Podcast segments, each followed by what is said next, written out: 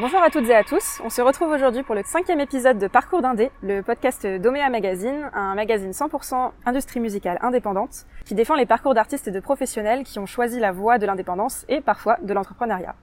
Donc après les girafes mi-septembre, c'est la Paris Electronic Week que l'on couvre avec Omea, un événement qui rassemble de nombreux acteurs et actrices des musiques électroniques autour de différentes salles du parc de la Villette, et ce sur quatre jours. Avec Omea, on couvre essentiellement la partie convention de la Paris Electronic Week, donc on suit plusieurs conférences, workshops, tables rondes et ateliers qui ont pour maître mot les thèmes, ah, bien sûr, de la musique, mais aussi de l'inclusion, de la politique et de l'écologie. Donc l'événement est à la fois parisien mais aussi international. Et en parlant d'international, euh, nous sommes aujourd'hui avec Elise Nicolas, label manager de Citizen Records. Et Elise donnait une conférence sur la manière de développer son label au-delà de ses frontières. Bonjour Elise. Bonjour. Alors Elise, donc tu es label manager au sein d'un label qui, comme je le disais, s'appelle Citizen Records et qui n'est autre que le label de Vitalik. Oui. Donc on va reparler du label dans un second temps, mais est-ce que tu peux expliquer dans un premier temps à nos auditeurs et auditrices en quoi consiste ton métier? Alors, label manager, ça va consister à euh, chercher des artistes pour les signer, euh, avec euh, tout un accompagnement de, c'est du développement de projet en fait, c'est de la stratégie euh, avec des stratégies de développement. Voilà. Rendre. Après, euh, est-ce qu'il faut que je précise ce que c'est qu'une maison de disque Parce qu'il y en a plein qui savent pas trop Tu non peux, plus ouais, à quoi ça sert. La maison de disque, euh, c'est ce qui va permettre à l'artiste euh, une certaine visibilité, d'être distribué, un peu l'équivalent d'une maison d'édition dans- pour un écrivain. Et euh, comment ça couvre quoi justement euh, comme euh, type de compétences une, une maison de disque? Genre à quel point vous euh, vous intervenez euh, sur les projets chez chez Ça dépend du statut de l'artiste euh, signé. Euh, si on part d'un projet qui est en développement, euh, ça, ça peut flirter parfois, je trouve, avec du management parce que on va aller chercher chercher un tourneur s'il n'y en a pas. Euh, s'il y a une identité graphique euh, aussi, euh, l'aider à trouver. Parce que parfois l'artiste il sait ce qu'il veut, il a une vision très précise, très complète. Parfois moins, euh, donc ça peut être aussi euh, l'aider à, à affiner justement euh, son univers musical à travers euh, le graphisme, la vidéo. euh, Chose qui est de plus en plus importante aujourd'hui. oui, c'est euh, un vrai sujet. Ouais. on en parlait. D'ailleurs, on a dévié sur ça hier, les réseaux sociaux. Ouais. Euh, et puis, euh, ça peut être, euh, ça peut aussi être les éditions, à aider à chercher des éditions si l'artiste en a envie, si la musique s'y prête, parce que la musique électronique, ça s'y prête pas forcément. Euh, donc édition, pareil, c'est quand la musique euh, va servir euh, l'image, Ouais. euh, musique de film, musique de pub. Mhm. Voilà. Ça peut être aussi euh, aller chercher des partenariats avec d'autres artistes Mhm. sous forme de collaboration, de featuring, de remix. Aussi ouais, surtout dans les musiques électro. Et puis euh, le- le- l'acteur euh, clé euh, caché euh, de la maison de disques, ça va être le distributeur, Exactement. physique et digital. Ouais. Voilà. Donc euh, pour celles et ceux qui nous écoutent et qui savent pas forcément, tout ce qui ah, tout ce qui touche à la distribution, c'est la mise en ligne sur les plateformes de streaming, pour la partie numérique en tout cas. Euh, donc c'est un interlocuteur privilégié qui envoie la musique euh, à Spotify, à Deezer, Apple Music et toutes les autres. Euh, parce que c'est pas quelque chose que les artistes peuvent faire en direct. Si, Alors avec les agrégateurs, Avec les oui, mais il agrégateurs. faut quand même passer par euh, par un par une tierce personne entre guillemets. Un artiste c'est un pas, service euh, payant. voilà, Par exemple, c'est The. Orchard, c'est plus ou moins ce qu'ils proposent C'est pro- c'est aussi. ce qu'ils proposent euh, complètement. Donc c'est un service payant. euh, Ouais. C'est juste que le, le ce type de service, en fait, c'est ça qu'il faut savoir pour Mm. les artistes qui veulent être en autoprod. Ouais. Euh, c'est que ce type de service effectivement permet d'exister. Exactement. Euh, permet ouais. on, est là, on est disponible sur Spotify, Deezer, euh, YouTube. ou, euh, parfois c'est à la carte. euh, je, Ouais. je, je connais pas trop. Je sais que c'est payant. Ça, ça peut être un forfait au mois, au titre, à l'année ou à la la- sortie aussi. en fonction du nombre de plateformes choisies. Ouais. voilà, c'est- des, des offres en tiroir un peu comme ça. Par contre, ça sera pas forcément pitché. Euh, ça veut dire que ça va pas forcément être travaillé pour Mhm. intégrer des playlists. Ouais, Et c'est là tout l'enjeu du digital, c'est exister euh, au travers de, de playlists, se faire remarquer. Voilà. c'est ça. Mais on avait euh, eu l'occasion sur euh, sur Omea, du coup, euh, pour ceux qui nous écoutent, euh, sur le site, on a eu l'occasion d'interviewer Idol, entre Mhm. autres, euh, d'interviewer Wiseband aussi, qui fait à la fois des missions d'agrégation et de distribution. Donc euh, il y a une série de reportages sur la distribution sur Omea, si jamais vous êtes intéressés.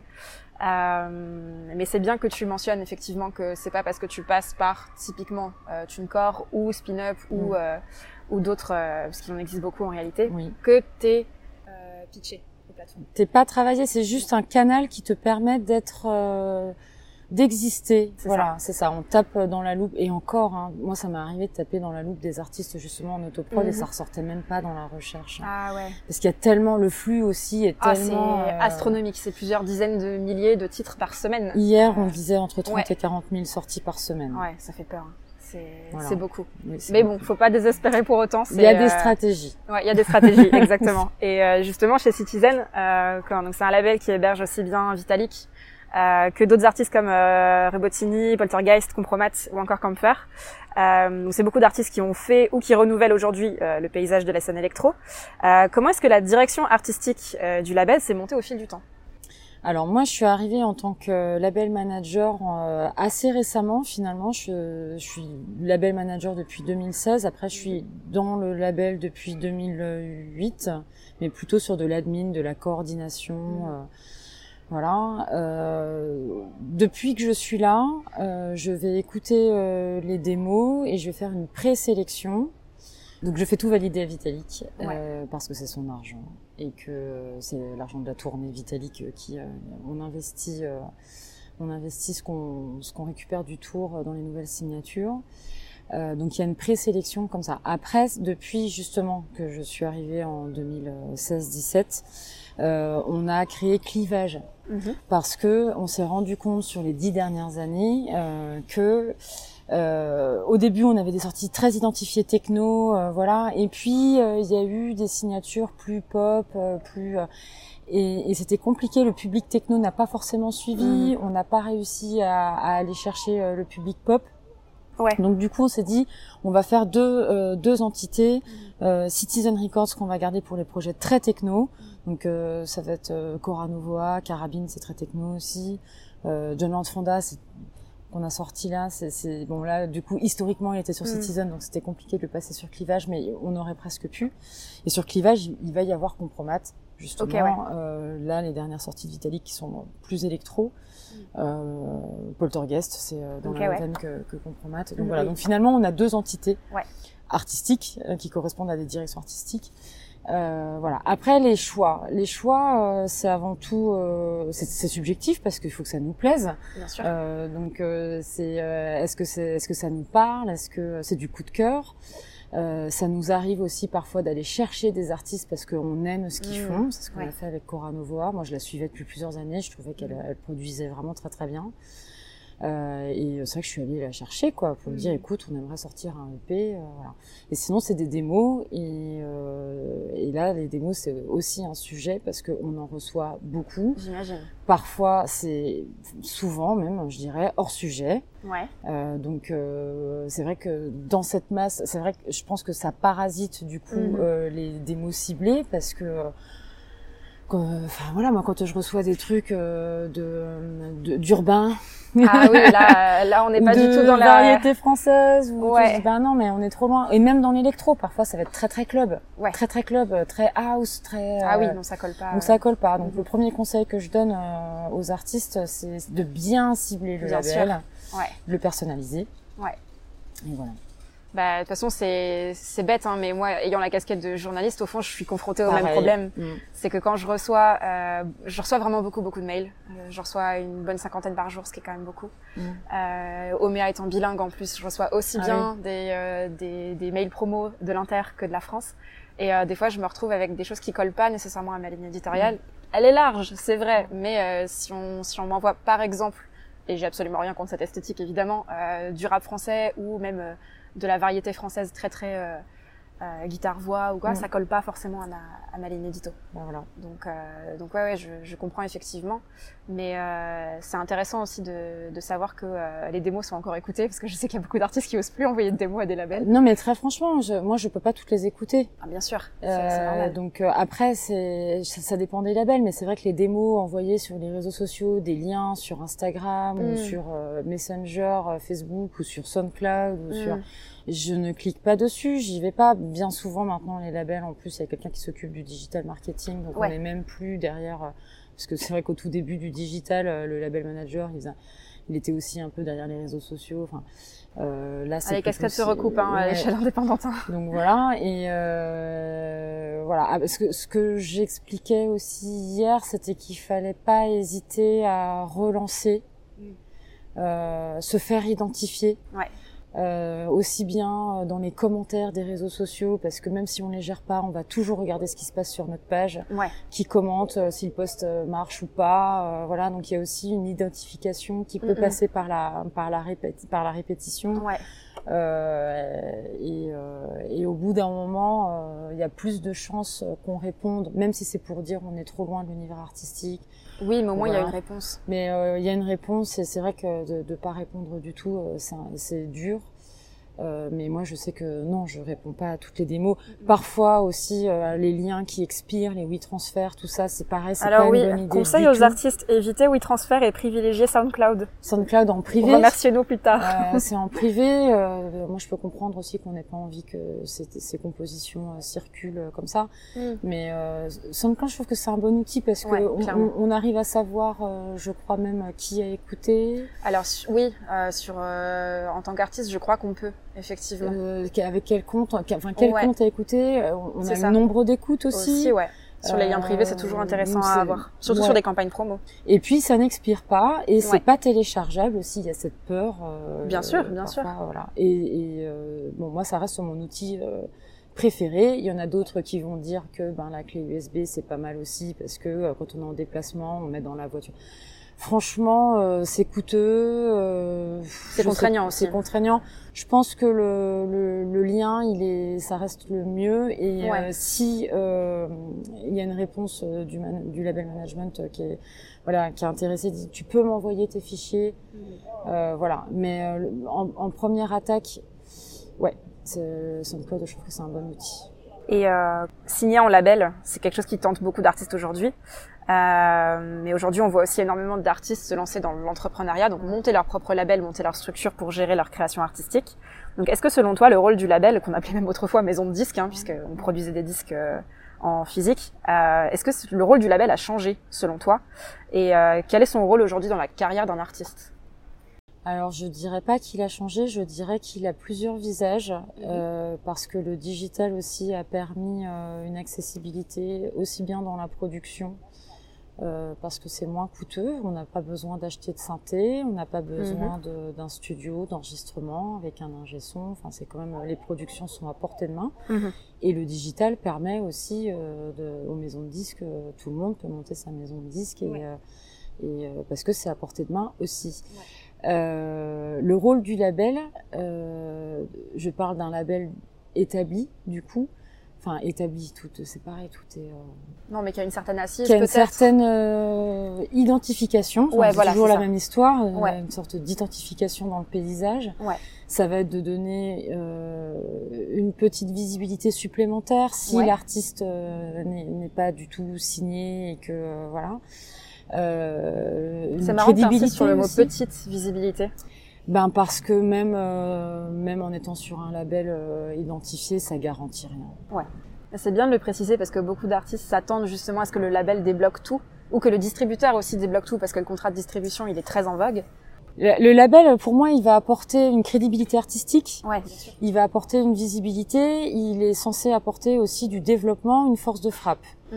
Euh, voilà. Après, euh, le, le, le label, euh, le petit label indé, euh, qui ressemble finalement à de l'autoprod, c'est Mhm. juste que euh, il y a une euh, comment je pourrais dire une communion des efforts. On n'est pas on n'est pas tout seul, on est deux. Euh, mais finalement au même niveau, euh, ça va permettre de réfléchir à qu'est-ce qu'on peut faire à deux. Toi, tu connais qui? On peut aller là, là, là.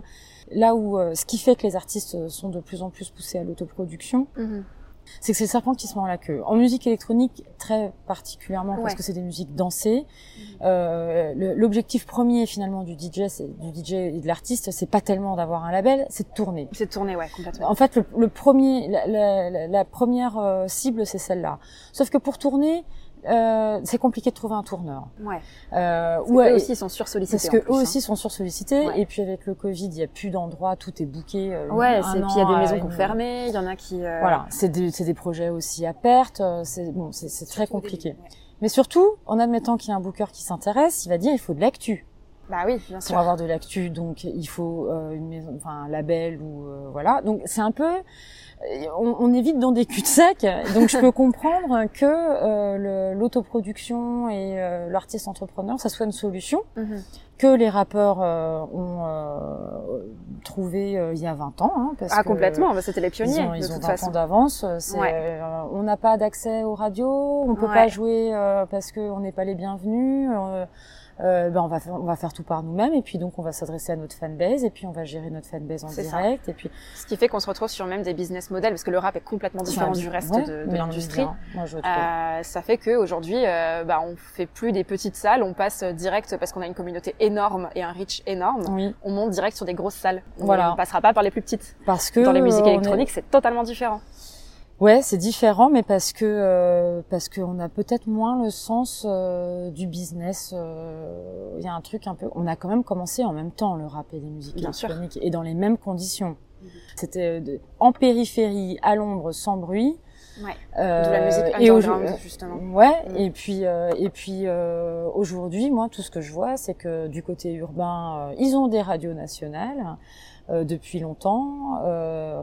Euh, là, dans les années 90, très vite, ils ont une scène euh, qui a explosé et ils ont intégré les radios malgré tout dans les années 90. Nous, on était encore en train de se faire des bisous euh, dans les forêts.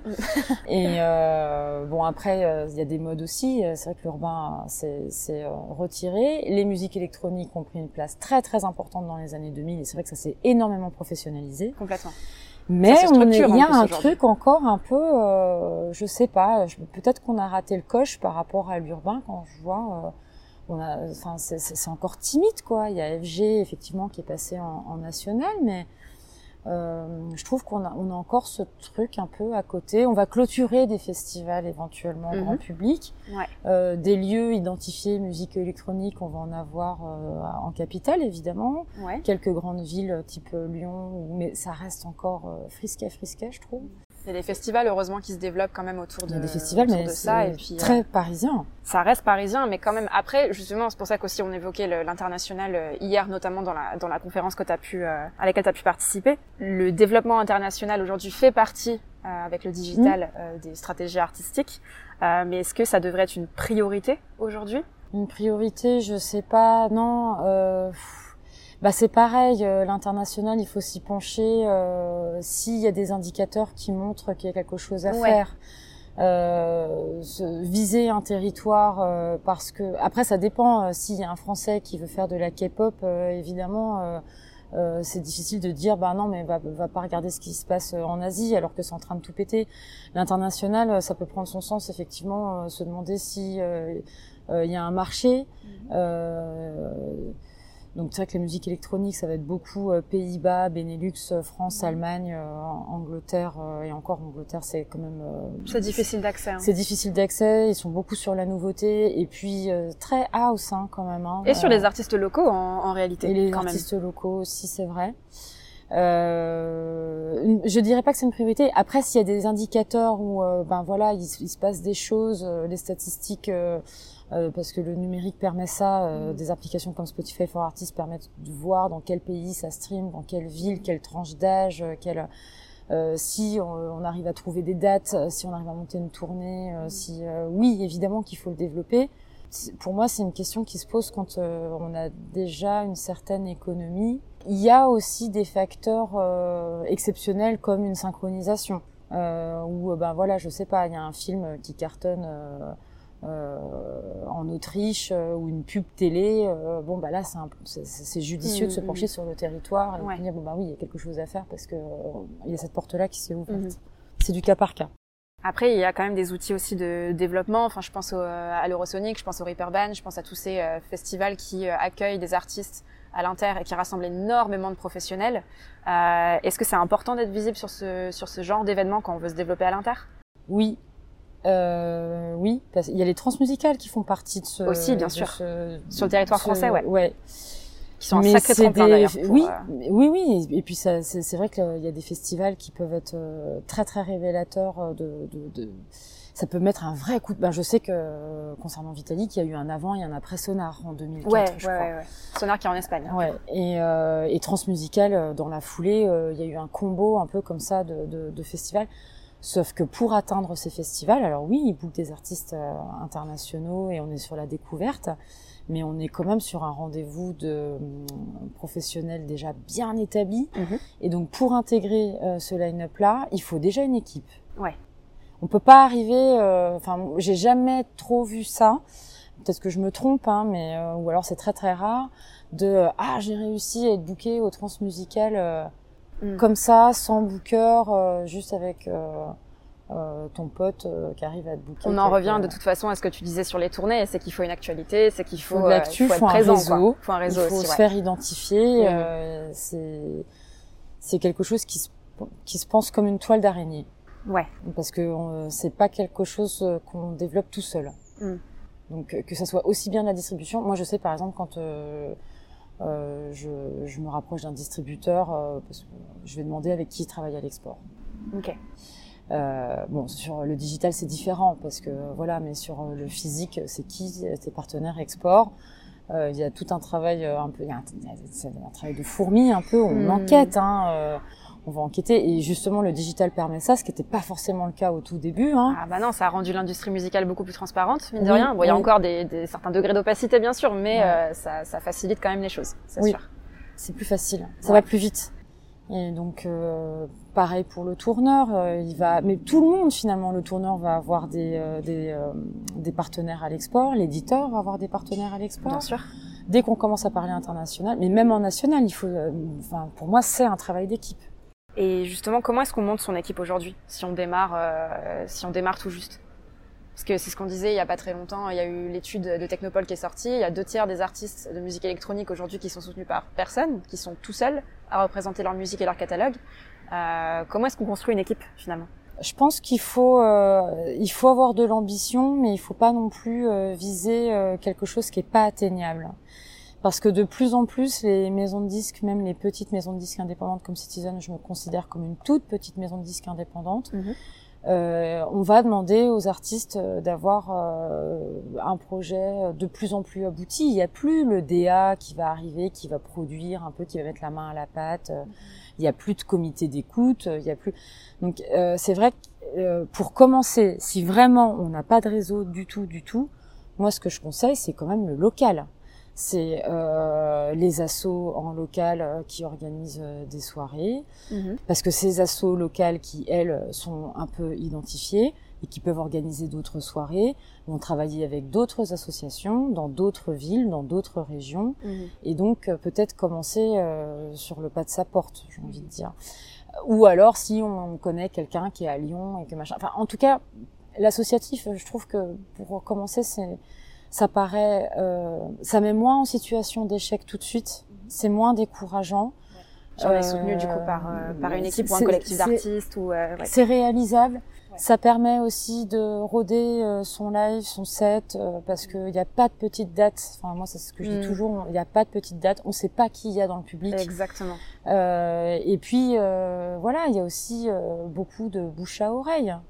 Donc, euh, moi, les assos locales, c'est quand même, euh, il faut pas les oublier, surtout en province. Ouais. Parce que Paris, c'est encore euh, autre chose, mais en province, euh, il y a toujours une asso un peu identifiée, électro, euh, qui va avoir son rendez-vous, qui est identifiée par la SMAC, qui est identifiée par des institutions un peu plus... Omea est basé à, à Lille, même si on est très souvent sur Paris. Euh, c'est vrai qu'au niveau local et particulièrement sur les musiques électroniques, parce qu'il y a une bonne scène électro en réalité euh, dans, dans les régions Hauts-de-France, euh, c'est beaucoup plus structuré et beaucoup plus organisé qu'on ne le pense. Mais, Donc, et euh, puis, le euh, local les- est, les est à SMAC, ne pas oublier. Ça fait partie aussi des missions locales euh, de, Ouais. de faire du euh, de l'accompagnement euh, Absolument. euh, Absolument. local et ça fait ça fait partie de ces missions. Toutes les SMAC euh, de se doivent de, de alors je dis pas qu'elles elles doivent prendre tout le monde, mais se faire aussi euh, identifier par les acteurs locaux. Ouais, C'est c'est plus facile, ça coûte moins cher. On n'est pas obligé de prendre un train euh, pour euh, bien sûr. euh, juste euh, donner euh, une clé USB justement. Justement, oui, voilà, c'est ça. Euh, et euh, il faut pas sous-estimer le- le- l'impact d'une asso ou d'une salle qui va Mhm. travailler avec d'autres salles.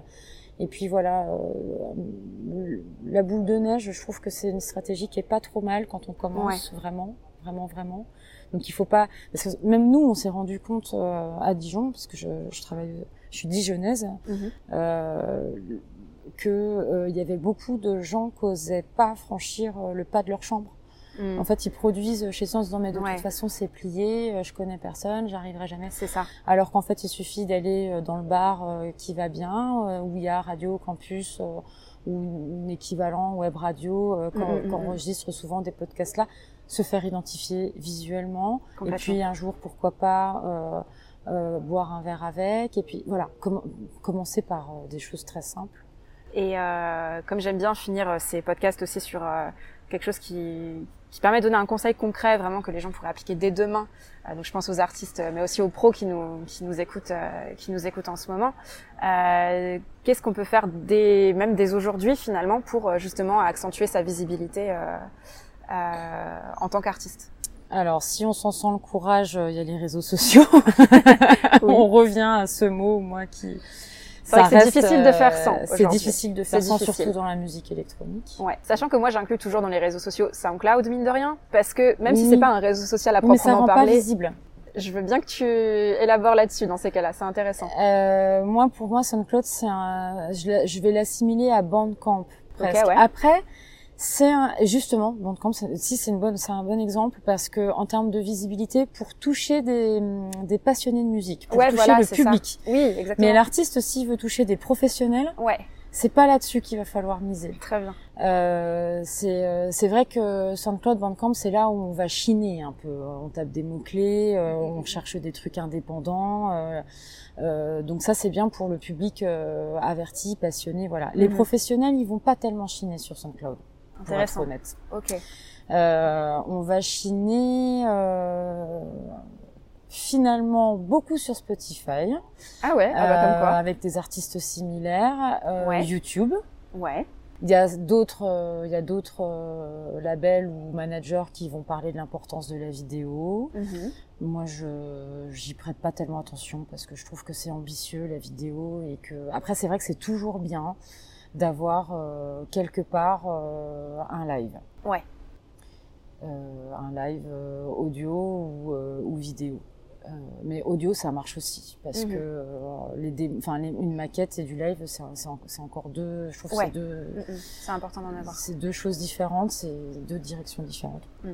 Euh, la visibilité, ouais, non, la visibilité, c'est c'est ça reste les réseaux sociaux quoi. Après c'est vrai que moi je je fais partie des rares et on me l'a fait remarquer hier de ah bon tu, tu continues encore de travailler des artistes euh, qui qui ne soient pas artistes entrepreneurs parce que mm-hmm. c'est un métier aussi. On devient on devient son propre euh, produit. Ouais puis il y a le mot entrepreneur dedans, donc clairement. Euh, oui. et puis euh, les réseaux sociaux, il faut comprendre le langage, il faut comprendre le rythme, il faut comprendre, euh, faut, faut, trouver aussi sa voix, sa voix de OIE et X, parce que parce que il y a des artistes qui vont être finalement plus geek, d'autres qui vont plus être sur l'humour, euh, d'autres qui vont plus. Enfin, bon, voilà, faut, faut, faut trouver le truc. Ouais. Et mais moi, c'est ce que je dis tout le temps aux artistes. Par contre, si tu le fais, faut le faire bien. Il faut que ça te corresponde. Mhm. Il n'y a rien de pire que d'ouvrir une page et de pas l'alimenter. Ça, c'est pire que tout. Vaut mieux très, très vrai.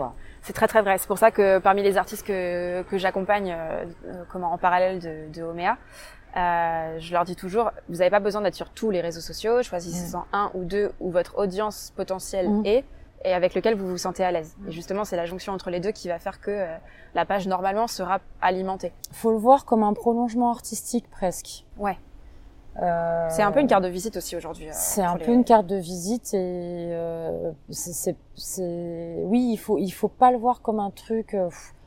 Euh, enfin, je dis ça, mais je suis la première à soupirer quand on parle de réseaux sociaux. mais il, faut. Euh... Je crois que c'est un peu le cas pour tout le monde. En non, on a hein. tous marre, mais c'est vrai que ça reste. Oui, c'est vrai que c'est une carte de visite. Ouais. Euh, après, moi, j'ai quand même envie de, de laisser le, le son au centre de tout. Bien sûr. Et, et quand euh, il y a des artistes qui commencent à me parler de photos de presse, de visuels, alors que la maquette n'est pas terminée, ah oui. Euh, on termine le son d'abord, on verra euh, l'artwork après. Euh, pareil pour, enfin pour tout quoi, les vidéos, les machins. Mais après, c'est des stratégies. Il y a des artistes aussi, et c'est vrai, mais c'est souvent des DJ pour le coup euh, qui euh, vont tout miser sur l'image. Après, ça dépend ce qu'on vise. est-ce qu'on veut être écouté ou est-ce qu'on veut faire de mm. soi un propre produit?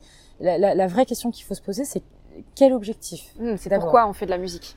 Oui, est-ce que c'est parce que j'ai euh, voilà parce que mm. quand on regarde les DJ aujourd'hui, euh, on, on, va plus euh, finalement faire attention à l'image, mais on va pas forcément les écouter. Et puis d'autres, on va être sur les productions, la musique, mais c'est pas forcément ceux qui ont le plus d'abonnés. Donc c'est dans ce sens-là ouais, qu'il faut mm. réfléchir aussi. C'est souvent l'artiste qui a la réponse. Hein. Oui, ah bah bien sûr. L'artiste reste au centre reste au centre de tout. Mais en tout cas, merci beaucoup Elise pour ce pour ces conseils. Euh, je pense qu'ils seront plus que bénéfiques hein, pour ceux qui euh, euh, pour ceux qui nous écoutent et qui sont concernés par le sujet. Euh, surtout que c'est toujours difficile d'obtenir ce genre d'informations en ligne. Euh, rentrer en contact avec des labels, c'est pas toujours facile non plus. Mm. Euh, donc c'est vraiment très cool de pouvoir en parler avec des personnes qui ont une expérience vraiment très concrète dans le domaine. Et merci à toutes et à tous de nous avoir suivis. Euh, on se retrouve la semaine prochaine euh, avec un autre épisode de Omea Parcours d'Indé. En attendant, vous pouvez nous suivre sur Instagram, sur notre site web et être notifié de nos prochains contenus via notre application mobile. À la semaine prochaine!